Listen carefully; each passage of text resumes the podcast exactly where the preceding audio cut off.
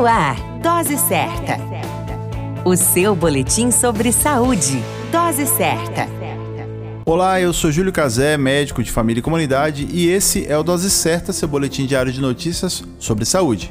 E o tema de hoje é a importância sobre a conscientização das hemoglobinopatias. As hemoglobinopatias têm o seu dia celebrado no dia 8 de maio e representam um grupo de doenças geneticamente originadas onde há mutações nos genes responsáveis pela codificação da hemoglobina, ou seja, os glóbulos vermelhos do sangue. As hemoglobinopatias mais comuns são a doença falciforme e também a talassemia.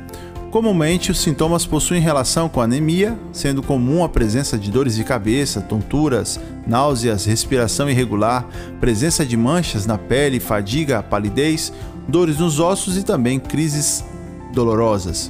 O diagnóstico das hemoglobinopatias é realizado através do hemograma, ou seja, o exame de sangue, e também da análise das hemoglobinas, os glóbulos vermelhos, e é essencial para a realização do tratamento adequado.